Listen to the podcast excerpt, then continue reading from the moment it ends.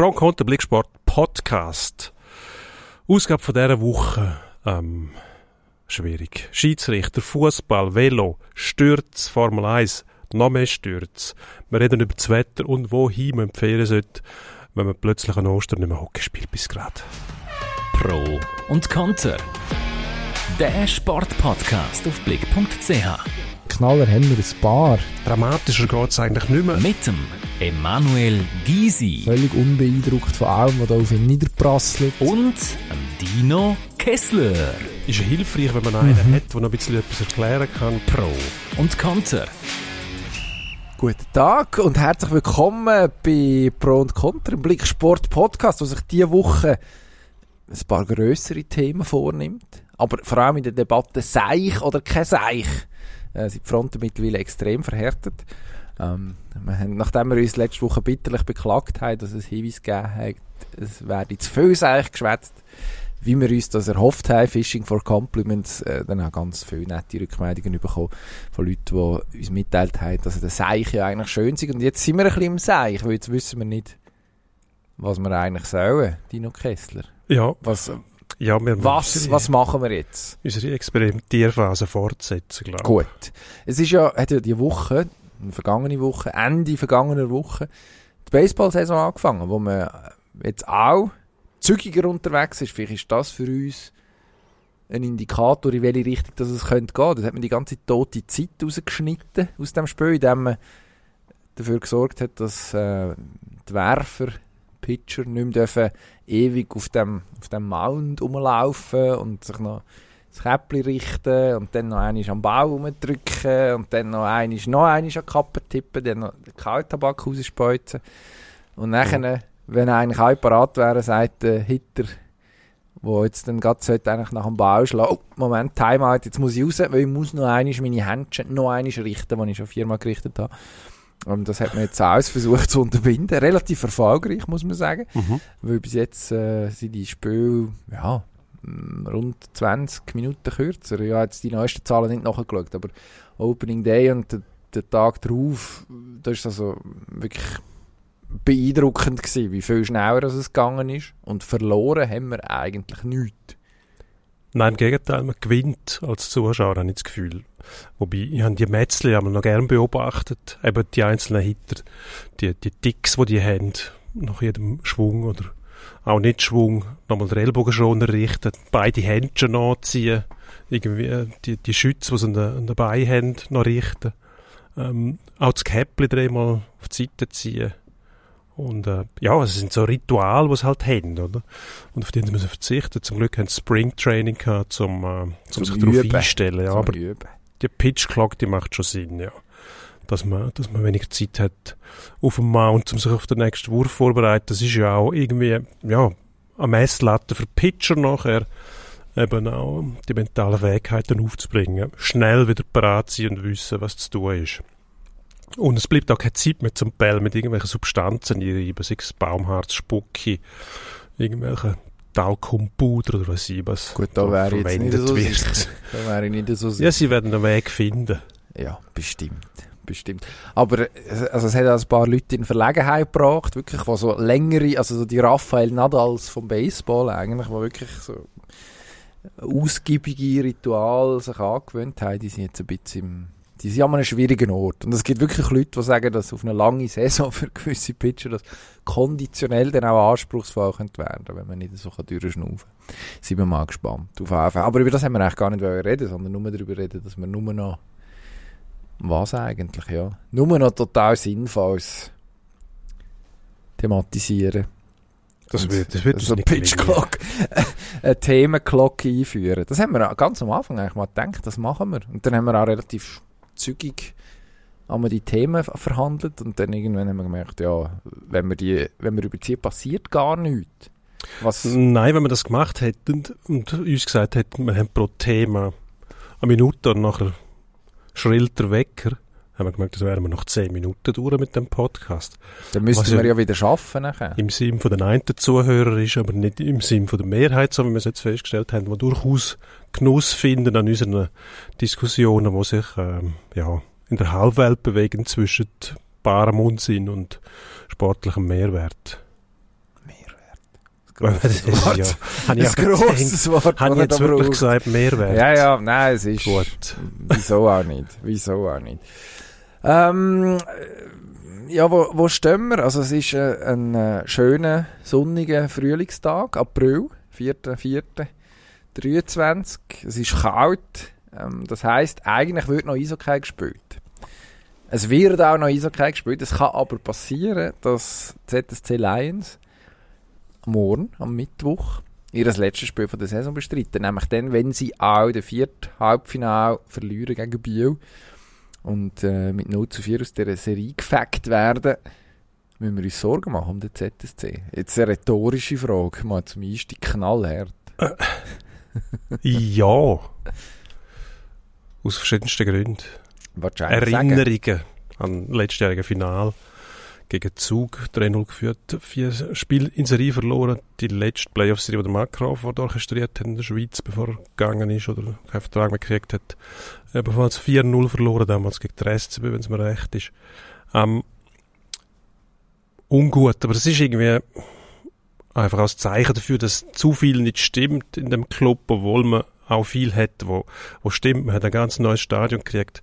Man hat sich verständlicherweise auch mit dem Stadion befassen müssen, Umzug und so weiter. Das kostet Energie, ist ein riesiger Aufwand, ähm, ist auch eine Ablenkung.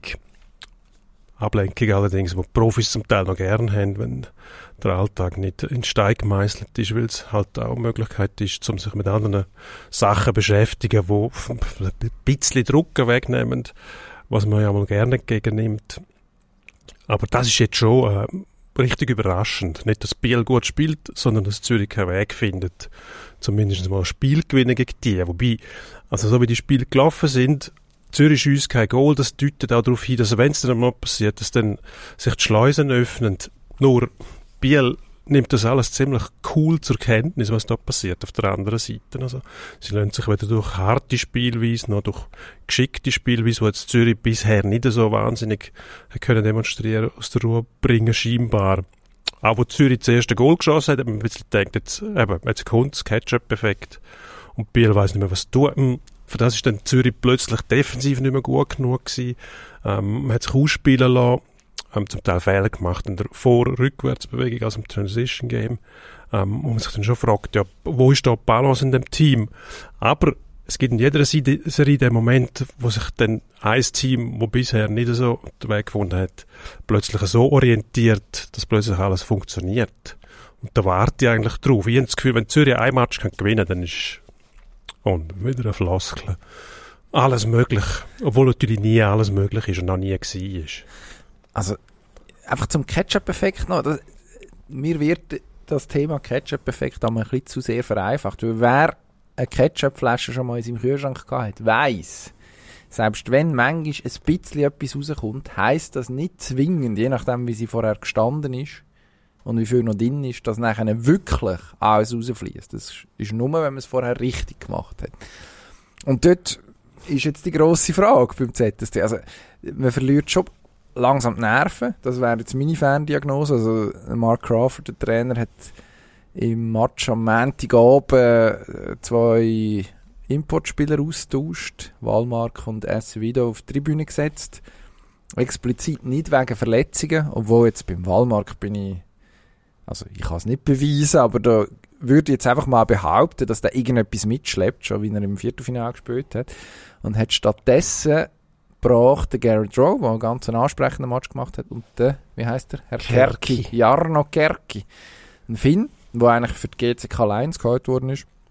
Und äh, unserem geschätzten Kollegen Stefan Ro Roth hat der Crawford gesagt, ähm, der hat eigentlich fürs Powerplay in- ins Line-Up genommen. Dummerweise haben sie keine Powerplays bekommen. Und dann, ja, verpufft so einen Effekt natürlich. Dafür ein SC wieder auf die Tribüne setzen, wo ich jetzt finde, also, glänzt nicht wirklich in dieser Saison, aber er ist ein solider Spieler. Ist auch defensiv einigermaßen verantwortungsbewusst. Ähm, es wirkt dann schon fast ein bisschen so, als ob man auf der Suche nach dem meinetwegen Ketchup-Effekt oder Brustlöser, sagt man auch so schön. Wobei dann kommt ja eigentlich eher unappetitliches Zeug raus, wenn Mhm. der Brustlöser angewendet wird. Dass, dass man das Kind ein bisschen mit dem Bad ausschüttet. Das Wort Katar ist da auch schon gefallen. Ja, genau. Nein, das, wir, lassen das, wir versuchen nicht zu fest ins Detail zu gehen, aber dort, es ist schon der Panikmodus, wo jetzt da, wo jetzt da langsam, oder nicht langsam, wo der Ja. Panikknopf ist gedrückt worden, würde ich mal so sagen. Und das Mhm. wirft eigentlich ein schlechtes Licht auf so eine Organisation, wo ja eigentlich ein 2-0, 0-2 vorgestern, äh, ja, dann hat man einiges daheim verloren. Okay, passiert. Man sagt ja immer so schön, auch das wieder eine Floskel, eine reine Phrase, der Rest redet 2-0 Vorsprung in einer Best of Seven Serie bedeutet eigentlich nichts, je nachdem wie es läuft, vielleicht noch ein bisschen abhängig davon, wer zuerst daheim gespielt hat. Aber tatsächlich, wenn, wenn Zürich der Auswärtszeit gelungen wäre, gestern, wir reden, wie gesagt, am Dienstag, am Montag gespielt worden in Biel, dann wäre es 2-1 gewesen mit einem Heimsieg, bist du wieder level. Ja. Aber das haben sie nicht gemacht. Also alles Theorie und, und Geschwätz, es bringt nichts. Irgendwann muss der Sieg ja kommen, das ist logisch. Aber es ist schon ein bisschen irritierend, dass Zürich überhaupt keinen Weg findet, zum Biel aus der Ruhe zu bringen. Also weder mit spielerischen Mitteln noch mit dem Kopf durch die Wand, wo man ein bisschen erwartet hat, wo man auch versucht hat im dritten Spiel. Allerdings ähm, so, dass man nicht ähm, in erster Linie mal nicht ähm, Strafen genommen hat und alles riskiert hat. Es war eigentlich ein gutes Spiel von Zürich. Sie haben körperlich ähm, gehabt. Sie haben versucht, mit spielerischen Mitteln zum Ziel zu kommen. Das ist eigentlich ihr Spiel. Aber Biel lässt sich nicht aus der Ruhe bringen. Das ist ein bisschen äh, die Lehre aus dieser Serie bisher. Was man auch macht, Biel wirkt souverän. Also sie haben irgendwie den Coup gemacht mit dem, mit dem Jorn van Pottelberger, Mhm. der im zweiten Spiel in Zürich gespielt hat, wo man sich gefragt hat, wieso machen sie das? Ist er mit dem Säter ja etwas? Also auf der Goalie-Position ein überraschender Wechsel. Genau. Zwischenzeitlich. Und dafür der Riley Schien spielen lassen als vierter Center, wo jetzt nicht einen grossen Impact hat, sogar zwei Strafen kassiert hat. Aber gleich hat die Mannschaft mit einem Selbstbewusstsein gespielt, als ob alles keine Rolle spielt. Und das ist ein bisschen das, was Biel ausstrahlt im Moment. Also, ob der Anti dabei ist oder nicht, man hat ihn, man hat ihn im Herz und im Kopf, er ist, er ist dabei, auch wenn er nicht präsent ist. Hat müssen passieren, wegen einer schon geplanten Operation. Ähm, man hat den Goalie gewechselt, man hat Verletzte, die zurückgekommen sind. Alles integriert sich automatisch in eine Equipe, wo wie im Flow drinnen ist. Also man hat das Gefühl, da kann passieren, was will. Und es, es hat keine Konsequenzen. Das glaube ich aber nicht, weil es hat alles irgendwelche Konsequenzen. Und ja, wie geht Biel mit, einem, mit, einem, mit, einem, mit der Situation, wo man jetzt plötzlich 3-1 steht? Ja, gegen Bern haben sie 2-0 geführt und dann ist das passiert. Der Gegner ist auf 2-2 hergekommen und trotzdem hat Biel nachher weitergespielt, als ob nichts gewesen wäre. Also es ist da schon einigermaßen schwierig, zu gegen eine Mannschaft vorgehen, wo erstens mal Selbstvertrauen hat, die spielerischen Mittel hat, ähm, in der Lage ist auch physisch zu spielen, sich nicht aus der Ruhe bringen lässt.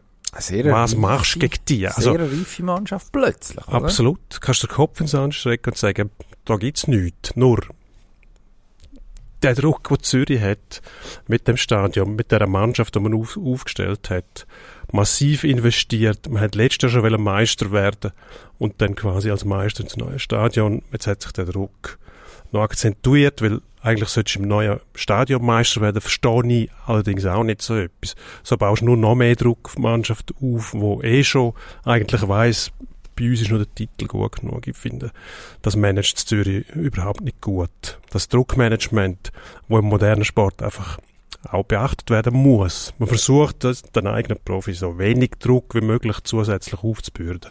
Und Zürich macht genau das Gegenteil, finde ich. Und hast du den Trainerwechsel, einer, der frühzeitig gekommen ist, der nächstes Jahr eigentlich vorgesehen war, Mark Crawford, wo jetzt schon gewissen Schaden nimmt. Also wenn die Serie 0-4 ausgeht, dann wird man über den Mark Crawford auch noch müssen nachdenken. Also der strahlt doch nicht mehr die gleiche ähm, Bissigkeit aus, sage ich jetzt einmal, ähm, wobei das mit Vorsicht zu geniessen ist, wie vorher. Ich weiß nicht, wie fest das ihm der Vorfall mit dem äh, äh, Sacker Finnische Fuckhead. und so weiter geschadet hat. Über sich da zu fest muss ähm, selber auch in Pflicht nehmen, nicht auszusticken an der Bande, damit er ja nichts Falsches sagt. Ich weiß es nicht, sollte eigentlich möglich sein, ohne dass er überhaupt äh, darüber nachdenken muss. Kann ich jetzt noch so schaffen, wenn ich will. Mark Crawford hat ja eigentlich Ferien auf Aruba geplant, seiner Frau versprochen, ähm, wo, bevor er, ich glaube, an Heiligabend zugesagt hat im ZSC, oder irgendwie um die Weihnachtstage um mindestens, ähm, früher zu übernehmen als, als denkt. Jetzt weiss ich nicht, wie die Temperaturen auf Aruba im Moment sind, aber es kann sein, dass äh, Ferien unter Palmen an Ostern beim ZSC sehr, also ist ein sehr realistisches Szenario. Jetzt spielt man am Mittwoch, dann kann der ganze Zauber vorbei sein. Nachher ist der nächste Match ist dann am Samstag. Also gut, das heisst, ja, mit Aufräumen, Packen, äh, Ostermäntig ist wahrscheinlich ein Abflugtermin.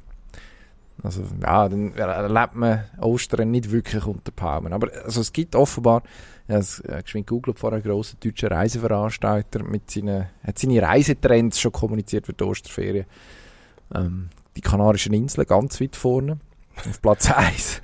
Vor, der, vor den griechischen Inseln, dann kommen Balearen. Also man ist so irgendwo auf, ja, in Schlagdistanz ähm, zu Europa. Bleibt man doch dann Platz 4, Türkei, dann Ägypten auf dem 5. Ja, kann man machen. Ein paar Pyramiden anschauen, die sind auch unverrückbar. Etwa so wie Bieler Defensive in den meisten Fällen. Dann Österreich, Deutschland und dann wird es wird's, äh, exotisch. Naja, Thailand, Domrep und die Vereinigten Arabischen Emirate absurderweise schaffen es auch noch in die Top 10. Ich weiß jetzt nicht, was ich würde empfehlen, Aruba ist nicht dabei. Das ist eigentlich schade, das wäre lustig, aber da haben die Deutschen wahrscheinlich auch den entsprechenden Humor dazu. Wo ist Aruba? Ist das, das heißt, äh, googlen für die. Vielleicht gibt es das gar nicht. Vielleicht ist das wie so das Pfefferland. Aruba hat noch schöne Flaggen. Ui. Ah, da verstehe ich jetzt aber, dass man bis Crawfords gesagt hat, könnte ich mir noch vorstellen. Karibik, das ist die Karibikinsel. Man hat Holländer dort, ist eigentlich neben Curaçao. Ah, dort. Also, ja, neben Curaçao ist möglicherweise ein bisschen, bisschen vereinfacht. Das ist näher am Festland. Was wäre denn das dort? Venezuela. Es ist eigentlich vor Venezuela gelegen. Aber es sieht schön aus. Muss man sagen. Guten Geschmack haben sie, das Crawfords. Ist, äh, mm, tatsächlich, ah, offenbar gehört sogar noch irgendwie zu Holland. Also, man hat sich da nie völlig, völlig davon abgesplittet, kann das sein. Mhm. Eine souveräne Stadt, aber Teil vom niederländischen Königreich. Laut Wikipedia. Da kann immer noch 4,3% Holländer dort. Ja, vielleicht noch, Spektakulär. früher als er denkt hat, doch noch zu seiner Aruba-Reise. Ja, also ich meine, äh, 116.000 Einwohner ist nicht riesig. Also man hat sicher seine Ruhe dort. Die klimatischen Bedingungen jetzt, ich meine, das wird knapp nördlich vom Äquator sein, oder? Also das, ja, das ist wahrscheinlich schön. Aruba, Wetter, heute. Sieb- 29 Grad ist es heute. Wobei, das ist jetzt ärgerlich, aufs Wochenende kühlt es ein bisschen ab. Also, wenn jetzt am, ähm, am Mittwoch wirklich Schluss ist, dann sind wir bei 26 Grad und bedeckt. Wobei, das ist vielleicht gar nicht unangenehm.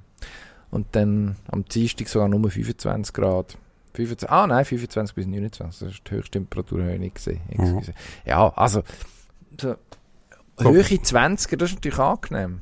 Gut, das kann sich noch ändern. Man weiß nicht, wie schnell das dann Spieler und Staff wirklich in die Ferien dürfen. Das ist ja immer so, wenn irgendetwas passiert, was nicht vorhergesehen ist, Mhm. ähm, dann werden, Dann gibt es noch Straftrainings. dann werden zuerst mal tiefschürfende Analysen angekündigt, was meistens darauf hindeutet, dass man selber nicht weiß, was passiert ist und warum. Ja, weil man es gewusst hätte oder könnte wissen. Dann hätte man es wahrscheinlich anders gemacht. Ähm, aber das wird sicher, also wenn die nicht mindestens das Spiel gewinnen oder die Serie noch drehen, wird das schon äh, ordentlich ähm, Ah, aber jetzt längst Den Verein ab, also das, das Aruba. das Das ist- Aruba, ja, ich, Dort haben wir, also supertest.de sagt, äh, die beste Reisezeit für Aruba sei April bis August. Also das ist eigentlich jetzt gerade, wir, sind, wir treffen da langsam auf einen Sweet Spot, weil die Preise sind ein bisschen tiefer. Die sind sonst sehr hoch auf den Inseln. Jetzt ein bisschen Mhm. tiefer, aber, und da liegt, dem liegt offenbar ein Irrtum eben zugrunde. Es, jetzt von der äh, die Hurricane-Saison an und Aruba ist aber geografisch so gut gelegen, außerhalb von dem Hurricane-Gürtel, dass man eigentlich nie betroffen ist.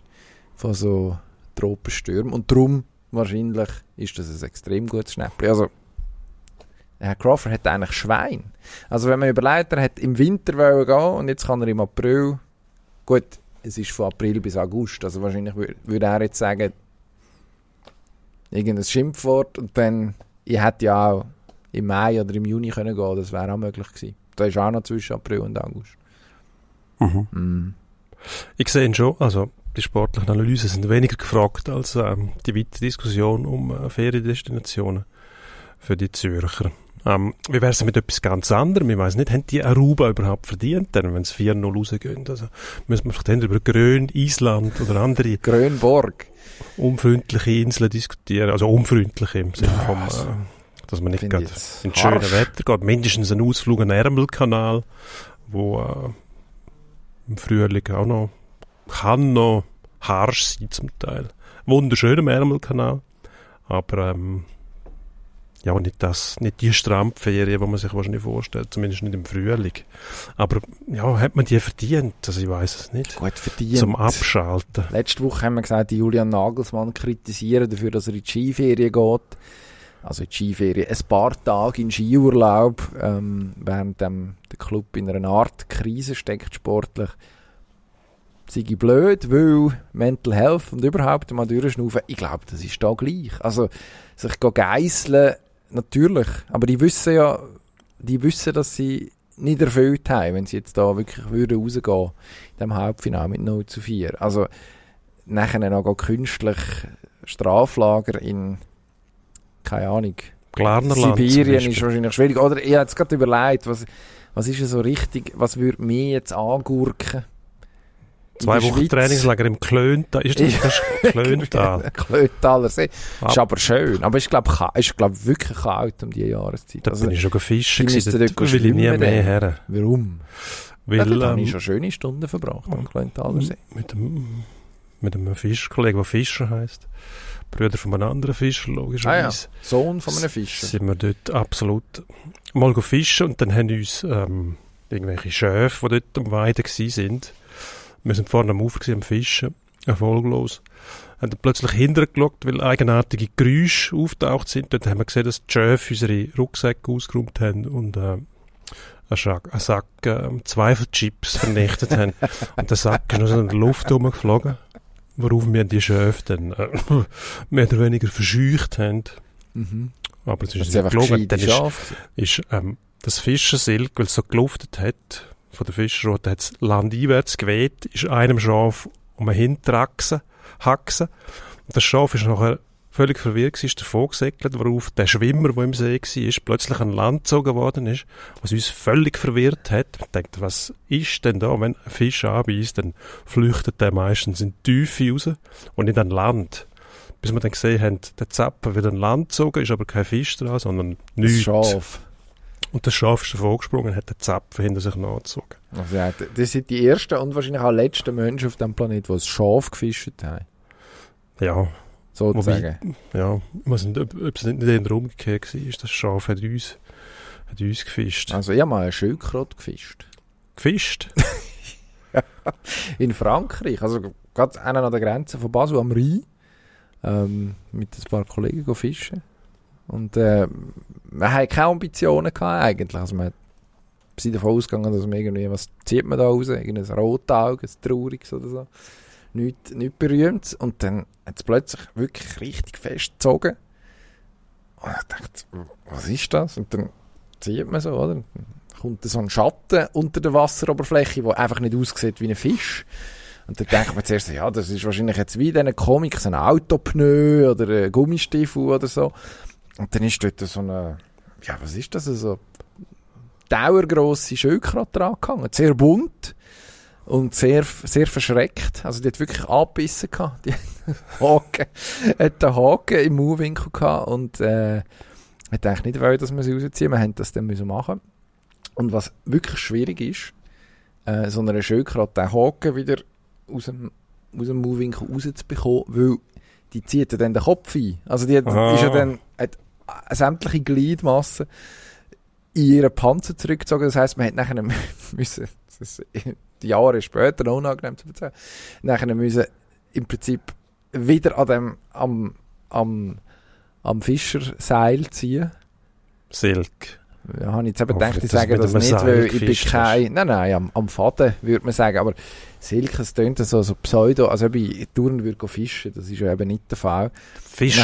Fall, aber das ist Schnur gezogen und äh, irgendwie nachher den Kopf wieder rausbekommen und dann irgendwann an den Haken und dann die Schildkröte wieder reingeschossen, was, ich weiss nicht, ob das im Sinn vom Erfinder war, weil die muss ja irgendjemand ausgesetzt haben dort. Ähm, andere, ja, dann ist sie wahrscheinlich in der nächsten Schleuse dann auf die nächste Herausforderung getroffen. Ja, also das war mein Erlebnis mit der Schildkröte. gewesen. Nicht ganz so spektakulär wie das Schaf, aber doch. Aber man sieht, was alles kann passieren, wenn man geht fischen und nicht, vielleicht nicht hundertprozentig vorbereitet ist. Ja gut, also jetzt, Auf die jetzt frage ich dich, was hätten wir sollen ändern? Ich weiß es nicht. Ja, ist, hat man das nicht gewusst, dass dort Schildkröte drin hat? Das ist nicht Das bekannt. ist nicht gut, es ist bekannt natürlich auch als Französisch angeschrieben gewesen, von dem her vielleicht Ja, gut. Man hätte es können. gestanden. Darum gäbe ich kein Restaurant gehabt, wo so wie Schildkrötensuppe angeboten hätte. Das Piktogramm, da kommt dann eben das Piktogramm praktisch. Das muss man sagen. Da hat jetzt der Franzose vielleicht einen kleinen Warn-Piktogramm, Achtung Schildkröte. Und dann hätten wir, ja, was hätten wir denn gemacht? Wahrscheinlich gelacht und trotzdem gefischt. Und dann, ja. aber dann hätten wir nicht können unsere Hände in Unschuld waschen Was wir jetzt, jetzt tun. Wie sind wir jetzt eigentlich auf das gekommen? Wegen dem Klöntal, genau. Ja, wegen dem Straftraining für den ZSC, wo nach unseren Informationen am Klöntaler See soll stattfinden. Es ist ja gar noch nicht aus.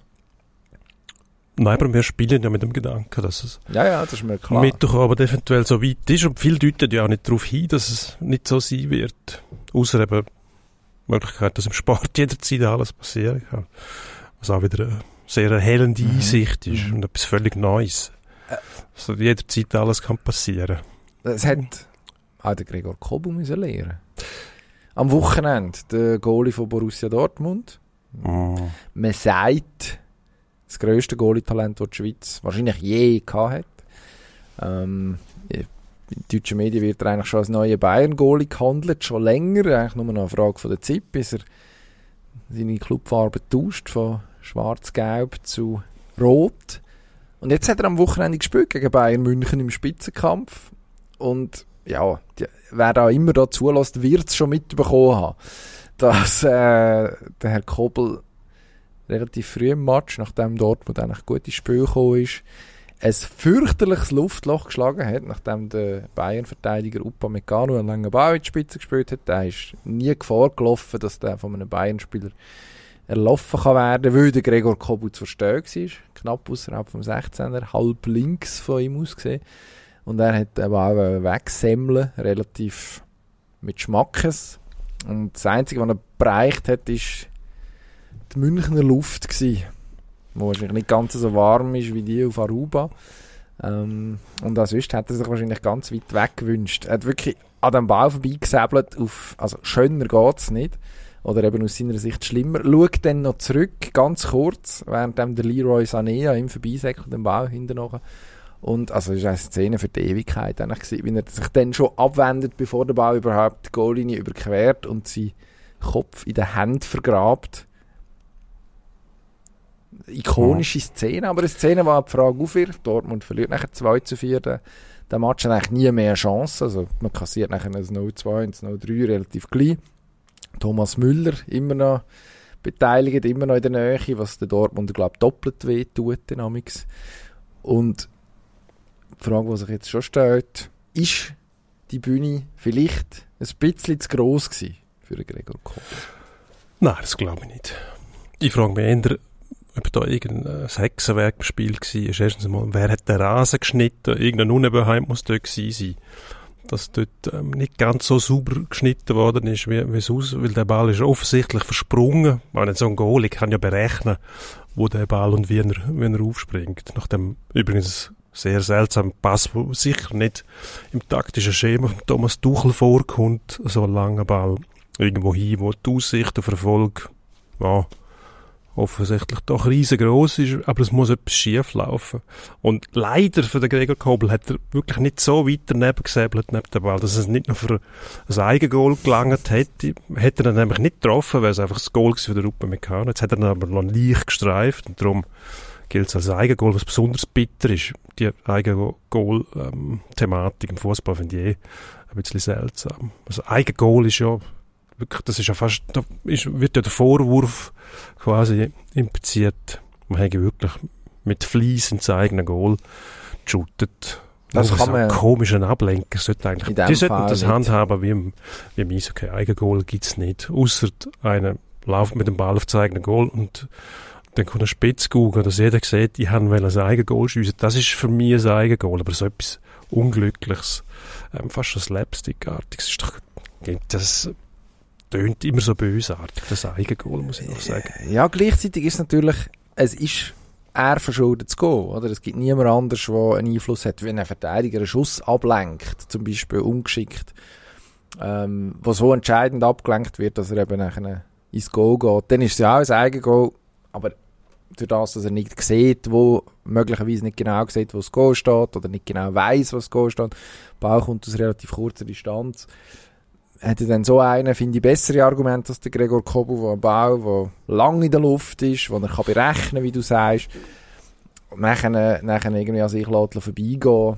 Auf eine Art ist es schon die Definition von einem Eigengoal. Also es ist, da hätten du und ich Nein. verhindert. Selbstverständlich. Also und zwar, weil wir einfach nicht schnell genug draussen gewesen wären und den Ball darum hätten können im 16er in die Hand nehmen. Das wäre wahrscheinlich passiert, oder? Also ich weiß genau, wenn ich hätte müssen von der Torlinie bis in 16er f- müssen führen springen, in dem Tempo, hätte mir mindestens schon schweren Muskelfaserriss Ja gut, zugezogen, du wenn nicht ja- gar ein Sündemo Sündesmoseband ist. Moseband. Du wärst aber als, als, äh, modern, als moderner Goalie natürlich, als Verfechter vom modernen Goalie-Spiel gar nicht auf der Goalie hinten gestanden, sondern Also mit meiner Körpergröße von Raum 1,84 wäre ich nie auf die Idee gekommen, ein moderner Goalie zu sein. Da so fehlen der Jan Sommer. 6 cm. Jan Sommer ist noch ein bisschen kleiner und ist ein Ja, aber der topmoderner Goalie. ja, topmodern, ich weiß nicht. Ah, gut, er ist 34, aber Ja. relativ modern. Der Ja, ja. Manuel Neuer geht als moderner. Goalie. Und, Dann halt. also Und gut. Gregor Kobel ist wesentlich grösser, der ist etwa 1, mindestens 1,90 würde ich sagen. Wahrscheinlich sogar mehr. Sieht auf jeden Fall gross aus. Grösse hat er auch bewiesen, nachher nicht nur, ähm, wenn man seine Körpergröße misst, sondern 1,95. 1,95, aber das Gardemaß, oder? Die Grösse hat er auch gezeigt nachher in der Verarbeitung von dem ähm, Vorfall. Ich glaube, was ist das gewesen? Das 3-1 von Müller Mhm. wo er Ball nicht müssen abprallen lassen nach einem Weitschuss, das finde ich aber ein bisschen problematisch.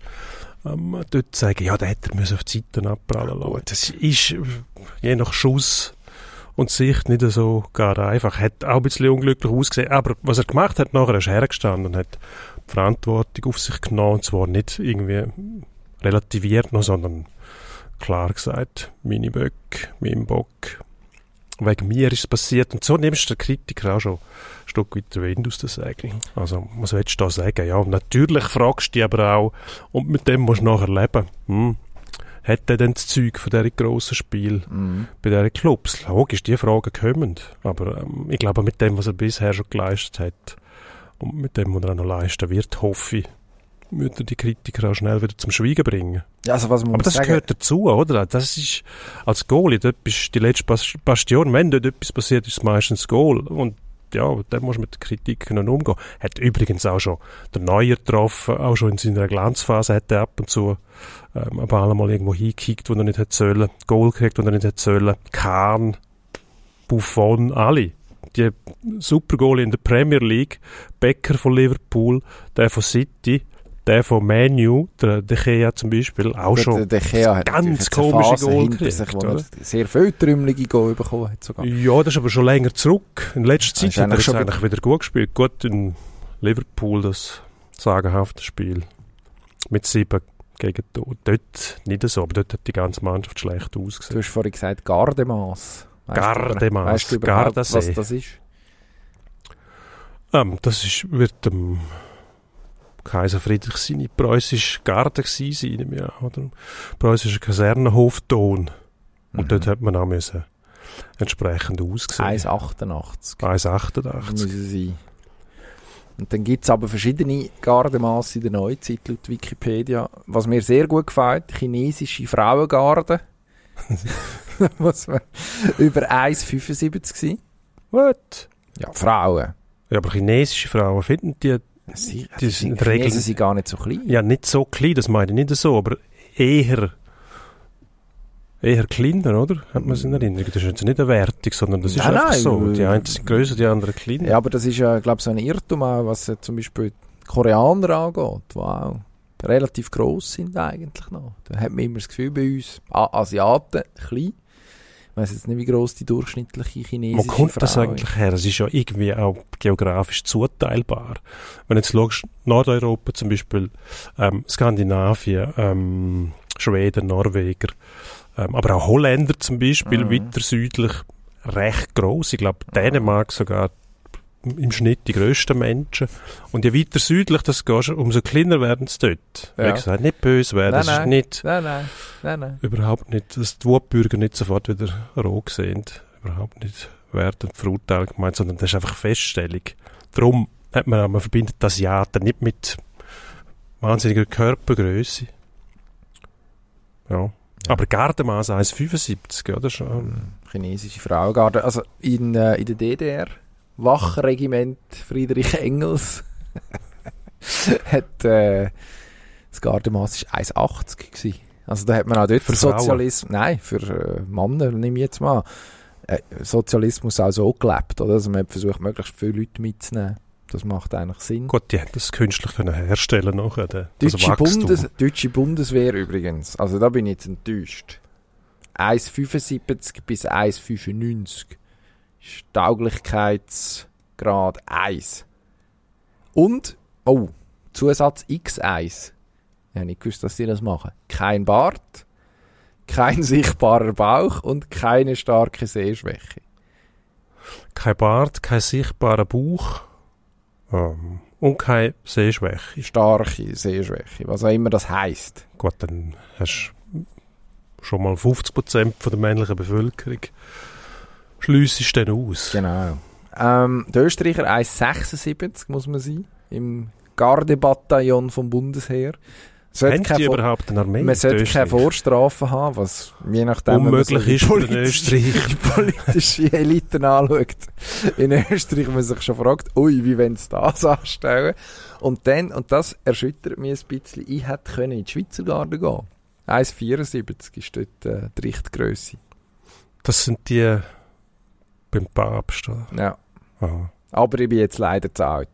Man, hat, äh, man darf nur bis 30 in der Schweizer Garde sein. Was natürlich Sinn macht, nach allem, was wir über den Vatikan wissen. Aber jetzt müssen wir das Thema weiter glauben. Jetzt sind wir vom Gregor Kobel zum Papst geraten und irgendwo noch Ja, beim, bei der Größe vom durchschnittlichen Chines. also wir sind beim Gregor Kobel hängen geblieben bei seiner Körpergröße von 1,95 und der Frage, hat er das Zeug zum grossen Goalie? Und zwar nicht nur aufgrund von der Körperlänge, hat er sie auf jeden Fall, aber auch sonst mit seiner Ausstrahlung, mit seiner Art. Ich glaube, das ist einer, wo die Leute für sich kann einnehmen kann. Ähm, man hat es jetzt gesehen, selbst äh, im Fall, wo er, wo er äh, zwei Fehler gemacht hat, nach einer Rückkehr auch, wo er verletzt war, muskuläre Probleme gehabt hat. Es war sein erster Match. Gewesen, Dann gerade in so ein Spiel ja. das sieht dann natürlich schon nicht glücklich aus, oder? Der Meier, der vorgespielt hat, hat eigentlich einen guten Job gemacht, aber ja, es ist ein Lauf gewesen, den Dortmund hat. Sie haben in der Vergangenheit schon regelmäßig aufs Dach gekriegt, wenn sie zu den Bayern gegangen sind. Früher hat es geheißen, die sind mental nicht auf der Höhe. Die können gegen die nicht genug Härte ausspielen und ausstrahlen. Ich glaube, das hat sich ein bisschen geändert. Man hat auch vorher das Gefühl gehabt, dass mit Emre Can und, und so weiter Spieler rum sind, die eben genau das verkörpern. Das sind nicht nur die physische Härte, sondern auch die Mentalhärte, dass man eben die Widerstände einfach annimmt und sie dann überwindet. Ja, aber das hat man jetzt gerade nicht gemacht. Also der Kobel macht den Fehler und dann macht er früh und dann steht es steht 0-1. Es ist ja eigentlich noch nichts passiert. Also klar, es hat ein Goal gegeben, aber ja, also du hast noch ganz viel Zeit. Alte Weisheit, gegen Goal immer früh bekommen, weil dann hast du noch viel Zeit zum Arma noch 1-2 schießen. Das ist etwa so intelligent wie der gefährlichste Vorsprung ist es 2 noch. Ähm, jetzt es, es gibt ja dann die Szene tatsächlich, die ist jetzt auch ein paar Mal gelaufen, noch in den Wiederholungen vom Can, der dann zum Kubbel geht und ihm irgendwie Trost zuspricht. Da denkst du so, hm, ja, gut. Und, aber irgendwie, im Nachhinein muss man sagen, hat dann fast die Unsicherheit sich übertragen auf die Mannschaft. Also, wenn wir von Mhm. mentaler Robustheit reden, dann würde ich eben sagen, ist der Beweis nicht erbracht worden, dass die mental robust sind, sondern die sind ja nachher völlig auseinandergehalten.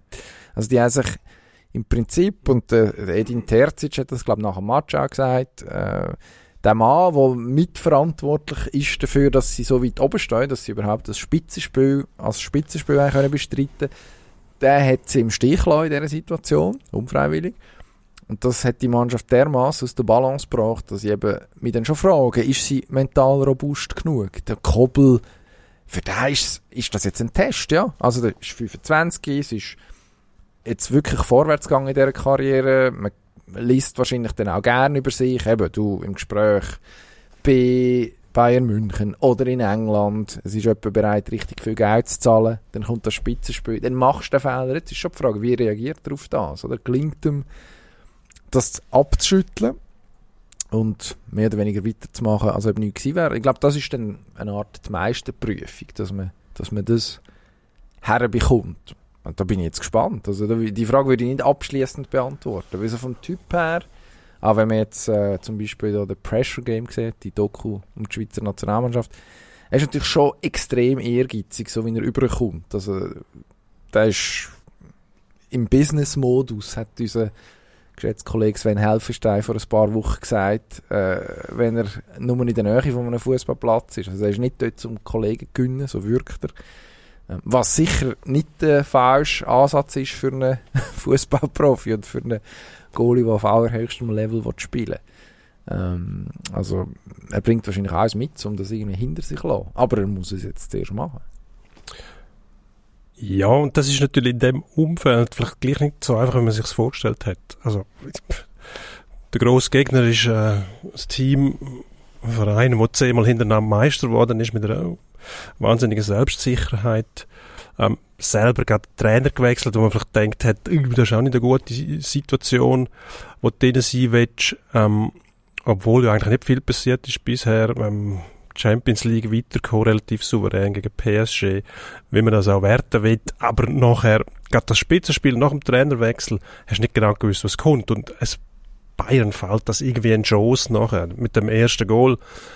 Das Goal, das nachher kommt, ist irgendwie auch nicht wahnsinnig überzeugend rausgespielt gewesen, sondern Standard, Kopfball. Mathis de Licht, wo am äh, Schlotterbeck Drang abgelaufen hat.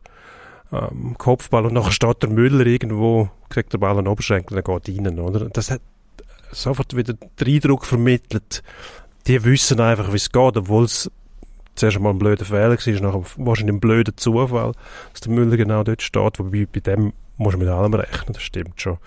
Ähm, das ist wahrscheinlich etwas, wo der Tuchel auch wieder stärker drauf setzt, dass der Müller einfach spielt, oder? Also, wenn dem das nötige Gefühl ist, dann steht er einfach am richtigen Ort. Dort, wo sonst niemand stehen würde, wahrscheinlich jeden anderen Stelle, würde sagen, nein, dort gehe ich nicht her, weil dort kommt der Ball nicht her, aber mal genau dort kommt er her.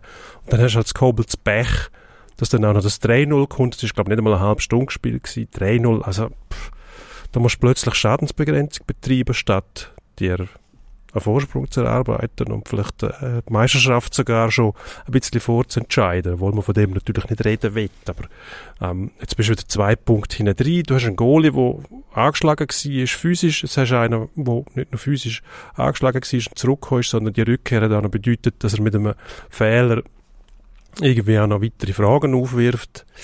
Ja, nicht eine gute Situation. Aber genau jetzt kann Dortmund beweisen, dass sie eben mental nicht so fragil sind, wie man denkt und behauptet hat, sondern dass dort ein Reifeprozess stattgefunden hat. Da frage ich mich aber schon, ähm, wer will die Bayern jetzt stoppen?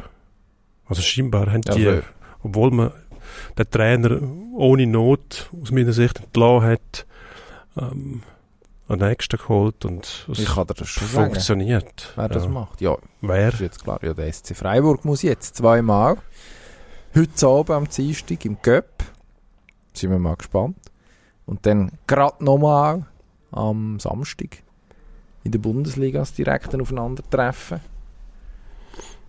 Also von dem her, ist die Antwort eindeutig. Ob es nicht gelingt, das ist nochmal eine andere Frage. Aber also, wir haben Christian Streich seine Pressekonferenz gesehen, ähm, wo er sich zum einen darüber beklagt hat, dass niemand mit ihm über den Match gegen Hertha reden ähm, wo angestanden ist.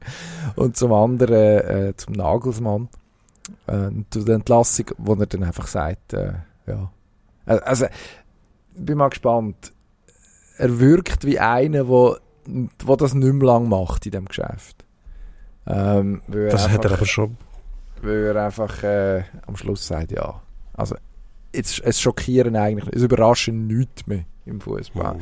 Und das nicht auf eine, nicht auf eine euphorische Art, sondern tatsächlich so ein bisschen resigniert. Wäre schade, aber ich glaube, wir müssen weitermachen. Und zwar mit einem, wo, du hast vorhin das schöne Wort Schadensbegrenzung verwendet, wo sicher keine Schadensbegrenzung betrieben hat. Am Sonntag ist die Flandrer Rundfahrt über die Bühne gegangen.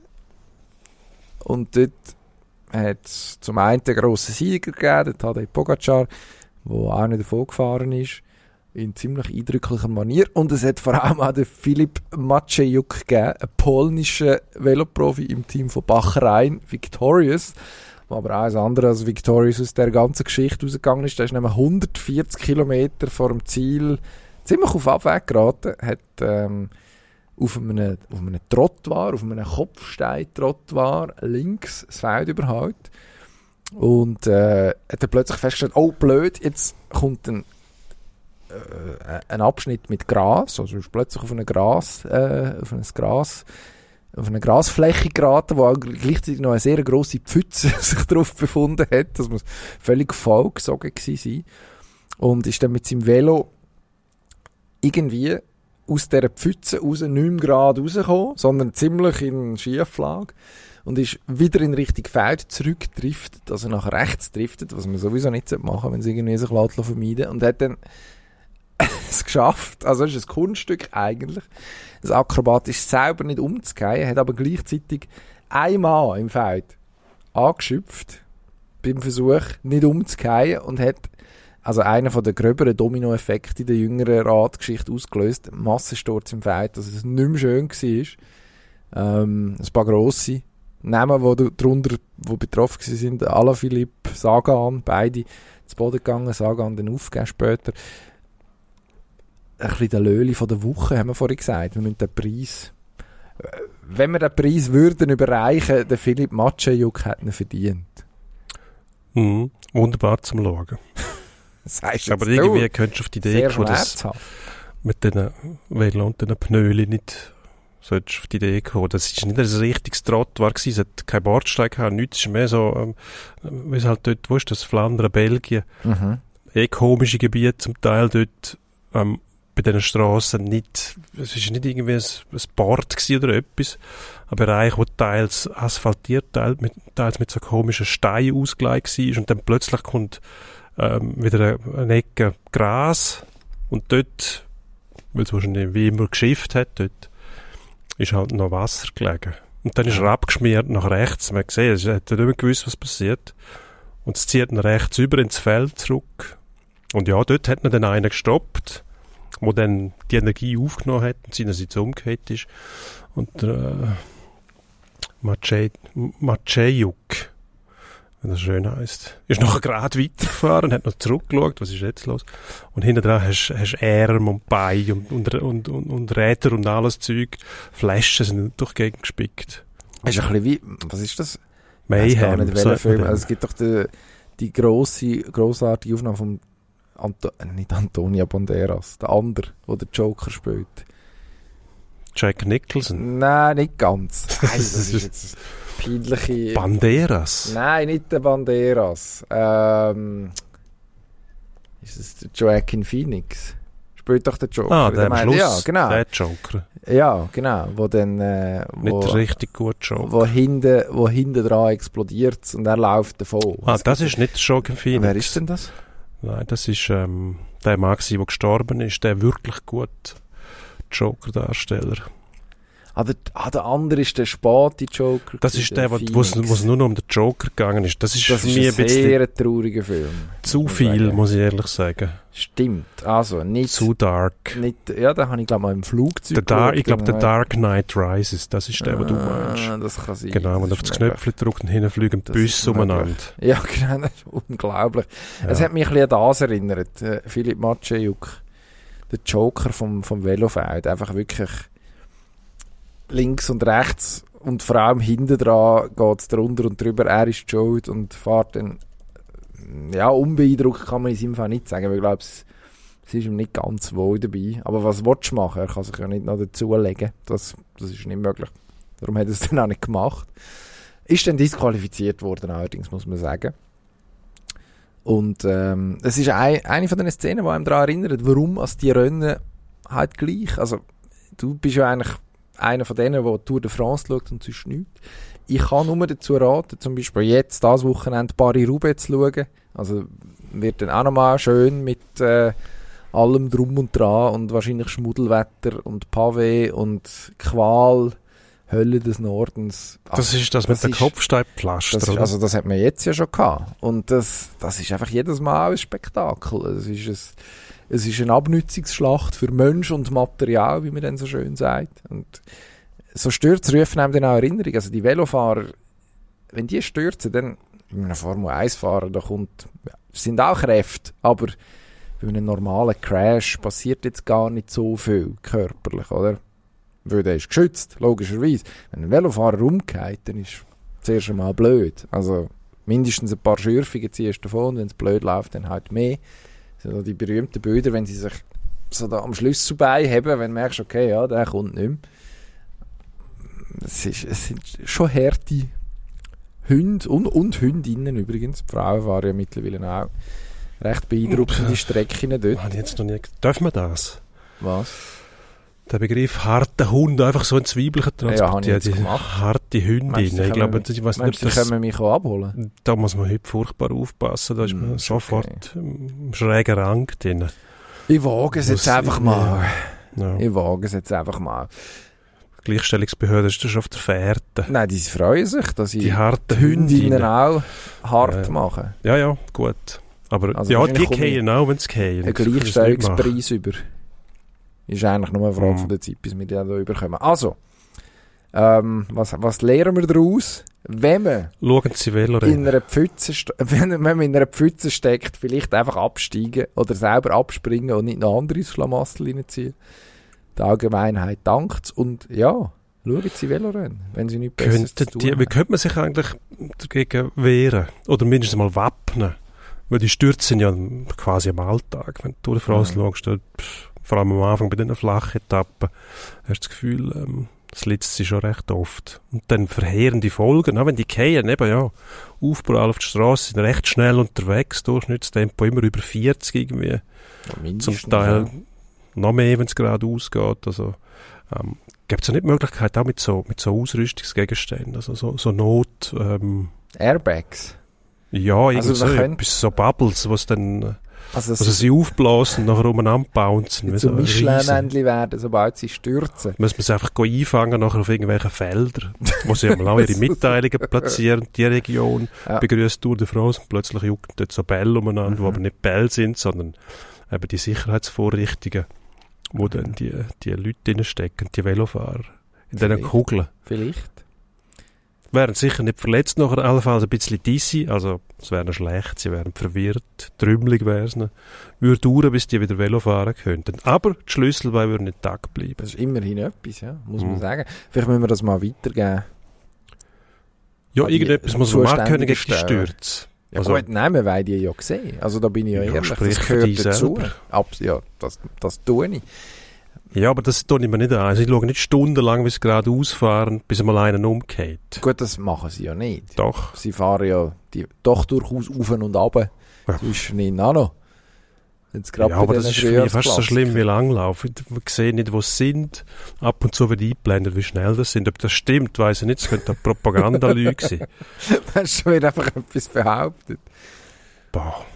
Also, man ist ja schon gerne dabei, dass man ein bisschen äh, übertreibt. Mhm. Meinst du, das ist Ja. eins? Es tut natürlich besser, wenn sie mit aufgetragen. 55 fahren als 35. Ah, Meinst du, die fahren, eigentlich sind sie ja völlig am Trödeln. Nein, das glaube ich schon nicht. Und eigentlich fahren sie ja gar nicht so weit. Es ist einfach, es sind mehrere Kulissen, die dann wieder aufgestellt werden. Und dann fährt man da durch. Nein, das ist ja die Vielleicht Faszination. Das ist ja die Phase. Und das Klemm bewegt sich hinten dran. Das ist das Band, das vorbeizieht. Mhm. Aber dann wird es eine Herausforderung, die Stürze so zu inszenieren. Ja. Dann ist es wahrscheinlich wirklich schwierig. Also, ich finde ja die Faszination ist ja gerade. Also, leider habe ich Zeit nicht mehr dafür im Moment. aber früher, also, Tour de France, erste Woche, so die ersten vier, fünf Etappen, wo einfach nichts passiert. Du weißt es auch. Und du schaust ab dem Nachmittag am Eis irgendwie, bei den Deutschen selbstverständlich, weil die machen das irgendwie besser oder haben es mindestens dann besser gemacht. Ähm, und die erzählen dir eigentlich die Hälfte von der Zeit nur gerade, was das jetzt für ein Schloss ist, dort links und welcher Wein und welcher Käse dazu noch passt aus dieser Region. Und äh, dass der Fürst, der da mal eingefallen ist im 17. Jahrhundert, keine Ahnung, einen lustigen Schnauz gehabt oder so, das erfahrt man dann so nebenbei, dass dann da noch Velo gefahren wird zufällig. Das ist ja eigentlich sekundär. Aber das, das hat mich immer fasziniert, bis ich dann irgendwann, also das fas- fasziniert mich eigentlich immer noch, weil es muss jemand zusammentragen, aber sie hat mir dann irgendwann dämmert, dass das wahrscheinlich in einer Pressemappe steht, wo die Kommentatoren überkommen, bevor die Etappe losgeht und die wahrscheinlich einfach im Brustton von der Überzeugung da so tun, als ob sie monatelang durch Frankreich gereist werden im Voraus und, und, sich, und sich das drauf geschafft hat. Das ist natürlich alles Schall und Rauch. Wäre aber wahrscheinlich noch angenehm für die Reporter. Super. Du musst einfach schauen, dass du das richtige Jahr verwünscht mit der richtigen Route und sie nicht irgendwie Gegend abgeklappert haben. Wo zwar letztes Jahr aktuell war, aber das Schloss siehst du jetzt genau nicht. Aber weil es so schön war, gehen wir noch einiges. Ja, das, ja, da muss man dann auch, da Ja. muss man dann professionell sein eben. schon ein besonderes Erlebnis, wenn sie dort die, die Region und die Landschaft beschreiben und die verschiedenen Schlösser. Wenn sie, solange sie nicht verpassen, was auf der Piste läuft, plötzlich zwei ausreisen, 10 Kilometer vor Schluss. Und sie schwätzen immer noch Ja. über den Gamma Maisacker, der nebendran schön geschmückt worden ist. Reifegrad, wo empfehlenswert ist. Ja. Ja. Apropos Hm. Reif. Reif. Blair im Cemaili, einfach Ah, auch ein Reif. reifere, Das habe ich gemeint, einer, der Reif heisst. Daniela Reif. Nein, über die Ja. reden wir heute nicht. Ist das ein... Die Triathlon-Saison ist noch nicht, Eben, genau. ist noch nicht in vollem Gang. Nein, der Blair im Cemaili, 37 mittlerweile, da damit im reifen Fußballalter. Das ist die Überleitung, die ich Mm. versucht habe anzureissen. Ich weiss, was kommt. Was kommt? Irgend, irgendein Videoausschnitt, weil der hat letzte Woche noch, äh, hat er sich beklagt über Wenn wir Überraschung. Hören. Wenn wir hören. Wir hören schnell. Es ist lächerlich, der Schiri, es ist lächerlich, sorry. Wenn das kein Foul ist, dann weiss ich auch nicht mehr, aber es ist schon gut, komm weiter. Das wissen wir langsam, aber weiter geht's. Der VAR hat nicht interveniert, hat das laufen für sie äh, die legere Linie, die er fährt. Wer weiß, wer im Wahr ist. Das war letztes Mal auch so, so in Luzern. Ganzes leichtes Foul ist Foul für uns. Gegen uns ist nie Foul. Gegen uns ist nie faul, sagt der Blair im Cemaili. Und es ist, also, wir Was die Frage aufwirft, wie sind die jemals Meister geworden, wenn sie nie pfiffen? ja, es ist noch nicht lange her. Ich nehme an, seine Stichprobe bezieht sich auf sehr selektive Situationen. Er regt sich dort konkret auf über äh, die Szene vor ähm, ersten St. Galler Go, das 1 zu 1, wo der Mürlin Krieschu vom Mann mit dem besten Namen von der Super League, vom Randy Schneider, aus der Balance gebracht wird, stürzt, Mhm. den Ball verliert und darauf äh, macht St. Gallen nachher ein Go. Ja. Ja. Mhm. Es gibt Es zwei Sachen zum sagen. Erstens, nein, es gibt drei. mehrere Sachen. Ja, wir merken es gerade. Urs Meier, unser Schiedsrichter-Experte, gibt dem Blair im Cemaili grundsätzlich recht. Sagt ja, also dort sollte man eigentlich pfeifen. Der Herr Schneider geht gar nicht zum Bau. Also von dem her, in dem, in dem Fall kann man im, im Blair im Cemaili vielleicht sogar folgen. Wobei ich jetzt zu bedenken wird geben, wenn man den Zweikampf vor dem 1 noch vom FCZ anschaut, der ziemlich vergleichbar ausgesehen hat, wo der St. Gauer ähm, vom Ball getrennt wird, auch mit sehr, sehr rustikalen Mitteln nachher Fall Goal für den FCZ, ist es wahrscheinlich okay, so im Rahmen, wie das Spiel geleitet worden ist. Also ich, ich wäre dort gar nicht zu laut, aber immerhin, wenn Urs Meier sagt, hm, hat Cemaili sicher ein Argument für sich. ob seine Pauschalkritik Nein, also so mit dem Urs Meier würde das-. Schwierig für mich. Warum? Jetzt müssen wir aber nicht eine Urs Meier-Kritik machen. Jetzt geht es ja um Ja, ja, Meier. aber trotzdem. Ich muss auch dem nicht alles glauben, was er erzählt. Ja gut, das ist unser Also- Schiedsrichter-Experte. Ja gut, das heißt überhaupt nichts. Ich muss auch nicht einverstanden sein mit dem. Ich bin immer noch voreingenommen bei dem Herr. Bin auf der Seite von den Engländern, Ja gut, sagen wir es so. vergiss einfach nichts. Nein, ich bin grundsätzlich nicht dafür, dass man so viel abpfeift. Die Fußballer, die schmücken sich ja immer irgendwie mit den Attribut, sind Kampfsportler und Kontaktsportler und Zweikampfhärte. Und tatsächlich sehe ich von dem gar nichts mehr. Also, es gibt sogar in der Premier League, wo immer, die sind, bei denen ist es immer noch am besten, was die laufen lassen. Bei uns ist es am schlimmsten. Die Bundesliga ist auch schon auf einem guten Weg zum nichts mehr zulassen. Also, sobald einer geht, ist faul. Und das wird von den Spielern ausgenutzt. Und vor allem finde ich auch das Verhalten gegenüber den Offiziellen langsam peinlich. Es wird bei jedem peinlich. Einwurf wird die Hemd verworfen, es gibt eine Rudelbildung um den Schiedsrichter, alle reden auf ihn ein. Man muss die FIFA mit ihrer Regelkommission dringend einmal durchgreifen. In England gibt es jetzt übrigens Versuche mit Bodycams bei den Schiedsrichtern. Aber in unteren Ligen. In den oder? unteren Ligen, aber das wird nicht lang gehen. Man wird sich das durchsetzen und dann hört man, kriegt man mit, was die den Schiedsrichter erzählen. Und ich glaube, das allein würde schon lange, um äh, wirklich mal durchgreifen und sagen, so, jetzt ist fertig. Ah, die Schiedsrichter- respektieren und auch, was die nachher sagen, oder? Ich meine, das sind Vorwürfe. Ähm, äh, das ist einfach lächerlich. Gegen uns ist nie ein Foul. also, ja, das ist natürlich Unfug. Aber da, vor allem von so einem reifen Spieler, oder? Das hat ein bisschen ins Gesamte denken. gleichzeitig, mich unterhaltet das sehr. Also ich freue mich eigentlich dann schon dran. Also das ist ein Pauseninterview, muss man noch sagen dazu. Ähm, und er ist offenbar dort schon kurz rein, hat das Bleibli abgezogen und ist dann nochmal rausgekommen, weil er äh, aufgeboten worden ist von Blue, vom TV-Sender, wo wir auch den Ton übrigens davon genommen haben. Dürfen wir an dieser Stelle vielleicht auch noch sagen. Danke, Blue. Äh, Ja, ist sehr nett. Ähm, das, äh, ja, also, eigentlich gehört es ja auch dazu, dass sich Leute echauffieren. Also, ich meine, der, wie hat er geheißen? Janusz Gora, der Spieler von Ulm, der einen Skandal beklagt, irgendwie im, im Spielertun auch, da habe ich bis heute im Ohr. Das muss irgendwann in den 90er Jahren gewesen, der eine Saison, wo der SSV Ulm in der Bundesliga war. Ich glaube, gegen Dor ist es gegen Dortmund gewesen, ich weiß es nicht. Auf jeden Fall muss auch eine, mittlere Schlacht gewesen sein und der Gora ist dann völlig ausgedeckt. Also das, das muss doch, das muss doch auch irgendwo einen Platz haben. Jetzt ist ein Verfahren eröffnet worden von der Liga, das müssen sie natürlich machen gegen Gemelli, ist klar, äh, wenn einer derartig äh, die Schiedsrichter angreift. Aber ich habe das Gefühl, die Schiris wehren sich mittlerweile relativ gut. Also, man hat es gesehen auf einem anderen Platz, ähm, zu Luzern, wo der Max Meyer es geschafft hat, innerhalb von wenigen Sekunden zwei gelbe Karten zu sehen. Zuerst für Reklamieren und nachher um Gipfel, um die Dummheit noch Sahnehübel aufzusetzen, hat er im Schiedsrichter applaudiert dafür, dass er die gelbe Karte kriegt und ist dann nochmal mit Gelb bedenkt worden und vom Platz geflogen. Und ähm, ja, das ist an und für sich das einzig Vernünftige aus Schiedsrichtersicht, so zu reagieren, sagen, ja gut, Gut, aber also, Match so ja- lehren er's.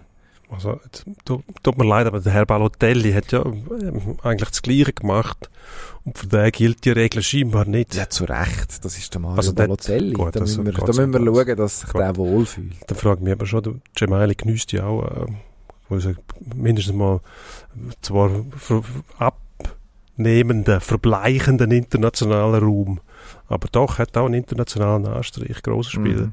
zumindest gewesen. Ähm, dem sollte dann die Ehre auch zuteil werden, oder? Dass man Gut, bei das ihm ist- sagt, äh, ja gut, wenn der rum ist, dann gibt's nicht mehr nie mehr die FCZ, sondern immer, sobald einer berührt. Prophet im eigenen Land. Gemelli Ja, hat einfach auch müssen, so wie der Balotelli, in eine aus seiner Sicht exotische Liga shooten und dann wäre das vielleicht so. ich meine, ja, Hm. wenn einer für verbleichenden internationalen Raum steht, dann der Mario Balotelli. Ja, hast recht. Ähm, von mir aus dürfte man das auch noch de- deutlich häufiger so machen. Habe am Wochenende, aber mir fällt es vor allem bei den Deutschen auf, im Moment, am Wochenende die zweite Bundesliga geschaut, wo, was ist es gewesen? Ähm, der grosse, der grosse Knaller St. Pauli gegen Regensburg, wo mehrere Spieler auch für so, für so Nonsens verwarnt worden sind, also zu Recht verwarnt, ähm, Ball in die Hand nehmen, nachdem man ein Foul gemacht hat und ihn dann wegschmeißen. Ähm, Mhm. So Sachen, die einzig und allein dazu dienen, irgendwie die Spielfortführung zu verzögern. Ja, Darf das, sehr gerne machen. Macht das doch mehr, weil Ja, das Regelwerk gibt genau, die Regeln wären ja um, um das Zeug alles Man müsste es einfach machen. Man müsste es machen, aber dann beklagen sie sich wieder, oder? Eben, wie, gegen uns ist nie Foul, die anderen dürfen alles. Man respektiert uns nicht, das gehört man am meisten. Kein Respekt uns gegenüber, ich weiß nicht, wo das herkommt. Weiß auch nicht. Aber ist auch gleich. Auf jeden Fall haben wir wir spurten davon. den Kreis geschlossen. Wir Ja, haben genau. am Anfang darüber geredet, dass Zeitspiel nicht erwünscht ist und jetzt wieder. Vom Baseball zum Fußball in nur einer Stunde. Das muss man zuerst mal hinkriegen. Jetzt legen wir noch einen Endspurt an. Genau. Schauen, ob es uns gelingt, da dort äh, unseren Wort Daten folgen zu lassen. Endspurt. Es geht als erstes um die Formel 1. In Melbourne ist es rund gegangen. Richtig rund, ich bin nicht mehr rausgekommen. Am Morgen um 7 Uhr sind sie abgefahren, sehr spät sind sie dann fertig gewesen. Drei Unterbrüche, sag schnell, schnell. Was genau ist in der Formel 1 los? Ja, offensichtlich hat man sich jetzt das zu Herz genommen und äh, setzt das auch um, was man mit Netflix angefangen hat, Drive to Survive, dass nämlich einfach der Spektakel muss da sein. Und dann stimmt alles. Ich meine, das ist völlig unsinnig, was die gemacht haben. Dreimal rot, also immer abgebrochen. Ich meine, für etwas hast du Safety Car, du hast Virtual Safety Car, kannst du die einfach rumkreisen lassen, ohne dass Safety Car tatsächlich rumfährt. Wäre alles sicher genug, sie dreimal abgebrochen. Unter anderem hat es nach einem Restart so viel Schrott gegeben, dass es in die, ich weiß nicht wie viele Millionen, dass die dort verschrottet haben. Und für nichts und wieder nichts, weil der Start hat nachher nicht zählt, weil es nicht bis in den ersten Sektor, also nicht bis in den zweiten Sektor gekommen sind, irgendwo hin. Haben sie einfach gestrichen. Zwei Renault, also Alpine, vernichtet. Haben sich zwar gegenseitig vernichtet, aber die sind nicht mehr rum. Und noch mehr Schrott. Und für nichts und wieder nichts, weil es eigentlich gar nicht zählt hat. Also ist am Schluss wieder niemand mehr rausgekommen. Was die mit ihrem Regelwerk anrichten, ähm, ich glaube, ja, wenn es sonst nicht so faszinierend wäre, würden wir schon lange nicht mehr heranschauen. Jetzt wird es bitter. Liga-Quali, da geht es um Auf- oder Abstieg. Existenz oder nicht, wie viele sagen. Ascha spielt gegen Schottfonds und weil Ascha schon zweimal verloren hat, haben sie jetzt eine außergewöhnliche Massnahme gegriffen. Nämlich, Ein Maulkorb verhängt. Silenzio stampa, wie der Italiener sagt. Und ich sage, Wahnsinn. höchste Zeit. Ich meine, wie wollen die Spieler sich konzentrieren auf ihren Job, wenn wirklich Hunderte, um nicht zu sagen sogar mehr, Medienvertreter mal für mal in diesem Bruntrut ihnen auflauern, mit ihnen reden. Äh, ESPN ist vor Ort, hat einen Sendewagen aufgestellt, äh, CNBC sind gesichtet worden, ich glaube auch unsere südamerikanischen Kollegen von O Globo. Also es ist Ja, wirklich die Sportwelt Sportwelt redet von nichts anderem als Alles vom. HC Aschua, der verzweifelt gegen Abstieg aus der National League im Schweizer Eishockey kämpft. Da muss man dann natürlich zu drastischen Massnahmen greifen. Nein, wahrscheinlich leidet jetzt irgendwie der Kollege vom Quotidien Jurassien und noch jemand von Le Matin oder so, äh, wo, wo nicht können mit dem Jordan Auert schwätzen Oder mit dem Ueli. Huber. Oder mit, dem, mit der alten Legende Uli Huber, ich wollte es gerade wollen sagen. Ähm, ja, also, wegen dem steigen ihr nicht ab, liebe Kollegen. Nein, wegen In dem nicht, aber wegen Schottfonds. Jura. Aber wahrscheinlich wegen Schottfonds. Genau. Und das ist auch okay, weil wir brauchen ein bisschen Durchmischung. Es soll durchaus Mhm. von mir aus jedes Jahr jemand rauf, jemand runter. Noch so gern. Auf- und absteigen tun die beiden nächsten Kontrahenten nicht. Union Berlin spielt in Dortmund gegen Borussia Dortmund. Am Samstag in der Bundesliga geht es gerade mit dem nächsten Spitzenspiel weiter für Dortmunder Tipp. Giftig, muss ich sagen. Union zuletzt nicht überzeugt, gleich irgendwie gewonnen gegen Stuttgart, die erste Hälfte. Hat übrigens einen Bruno Labbadia den Job gekostet, über seine Boutique hat er überall eröffnet, wo er hingeht. Weiss ich jetzt da an der Stelle nicht zu berichten, aber äh, es ist zu hoffen, da hat er etwas zu tun. Ähm, schwer, ähm, Dortmund, jetzt musst du gegen Union spielen und dann daheim musst du eigentlich gewinnen, musst du sowieso gewinnen. Und dann kommen die, die es fertig bringen, irgendwie Spielfluss, alles weg und am Schluss sind die Punkte auch weg. Mm, könnte ganz bitter werden. 2-1 für Union. Uiuiuiui. Mhm. Das ist jetzt die Frage. Ich glaube, hm, ja, nein, es ist, eine, es ist eine fiese Ausgangslage. Ich würde jetzt Dortmund doch zutrauen, dass sie genug Schwung gehalten haben in den letzten Wochen. Aber es gibt so ein Eis noch, wirklich ein Grusiges. Also irgendein, irgendein Gewurst nach einer Ecke und dann stochert wahrscheinlich der, der Säule, wirft auch seine 123 Kilo oder wie viel er immer drauf hat, er wirkt sehr massig, äh, wirft er rein und drückt den Ball, das Leder, wie der Sportreporter würde sagen, das Leder über die Linie. Nochmal ein Tipp. Das Leder FCZ, FCB am Samstag, am 6. Der frühe Match. Mhm. Ganz einfach. Fußballwochenende geht gut los. Da setze ich einen Fuffi drauf sogar. Was? Irgendwo, wo kann man bei uns wetten? Sporttipp. Gut, dann wette ich dort. 4-0 für Basel. Was, warum? Ja, weil gegen Zürich ist schon nie faul. Wie willst du machen, das Spiel gewinnen, wenn es nie einen Freistoß gibt für die? Die anderen dürfen alles. Die Welt ist ungerecht. Aha. Und sowieso. 0-4 Basel. Ja, ich glaube auch. Basel 4-0 gewinnt. Basel. Es ist, FCZ, so ganz auf Touren kommen sie nicht mehr. Eine Zeit lang hat man das Gefühl gehabt, jetzt mit dem Bo geht es nur noch rauf. Jetzt ist man so ein bisschen Hängepartie. Und jetzt äh, gibt es neue Gerüchte. Davide Ancelotti sei im Gespräch, der Sohn von Carlo Ancelotti, als neuer Basel-Trainer. Das muss ja beflügeln. Die jungen Basler, die auch das Gefühl haben, sie seien zu höheren Berufen, gerade die hochtalentierten Spieler, da ein Ancelotti sich androht. Vielleicht haben sie gar nicht mitbekommen, dass es nicht der Alte ist, sondern der Jung. Also die werden top motiviert sein. Ähm, und ja, ich gehe jetzt mal davon aus, dass dann einer in der Übermotivation auch über den Ball hält. Gregor Koppelmässig. Also da sind wir bei einem 3-1 für Basel. Also auch ein deutlicher Sieg, aber, Oh. aber ja, dann doch. Also wahrscheinlich jetzt, ähm, Jamali seine Brandrede wird ja jetzt auch Konsequenzen haben. Jetzt werden die Schiedsrichter sagen, oh, jetzt ist es zu offensichtlich gewesen, dass wir immer nur gegen FCZ pfeifen. Jetzt müssen wir, müssen wir irgendetwas machen, dass es nicht mehr so klar ist. Und das hilft jetzt natürlich. Also quasi nicht nach der Theorie das Rad, wo am lautesten quietscht, das wird zuerst geschmiert. Genau. Oder aber Genau. Psychologie von der Schiedsrichter, jetzt erst recht. Oh, das Nicht. wäre auch spannend. Das wäre auch spannend. Wir sind gespannt. Ich gehe schauen, werde dann Bericht erstatten, wie es war. Viel Spaß. Schöne Ostern. Ich würde auch gerne, muss aber, darf dann Muss Hockey aber Hockey Nein, das wollte ich nicht wollen sagen. Ich hab, das ist einfach, weil es jetzt so ist. Ja, ja, es ist wie es ist. Es ist die schönste Zeit vom Jahr. Das Muss man sagen, so. als Hockey-Reporter der Playoffs. Absolut, ja. Das ist wirklich so. Wenn man das Aber- nicht sagt, dann verstoßt man gegen, glaube ich, seinen Arbeitsvertrag. Das ist dort irgendwo festgehalten im Kleingedruckten. Mhm. Gerade hinter dem Spesenreglement. Ich sage es ja nur, weil ich gerne mit dir einen letzten Grund geholt Ach so, wäre. Zum gut. äh, als Abwechslung mal ein bisschen Kick schauen. Also gut. Wäre auch lässig gewesen. Absolut. Ja, Absolut. Aber können wir es anders mal machen. machen wir. Also, ich habe es schon gesagt. Ich sage es nochmal. Frohe Ostern. Ja, was soll ich jetzt sagen? Äh, Etwas Ja. anderes. Nicht schöne, Gleiche. schöne Ostern in dem Fall. Frohe, schöne, mir egal. Die besten Ostern aller Zeiten wünsche ich mir. Hagel wünsche ich mir. Hagelstürm, schönes Wetter, ist an Ostern nicht gefragt. Das ist Paris-Roubaix. Da wollen wir alles Wilde haben, aber nur im Gut. Fernsehen. Im Mm. Norden. Adieu.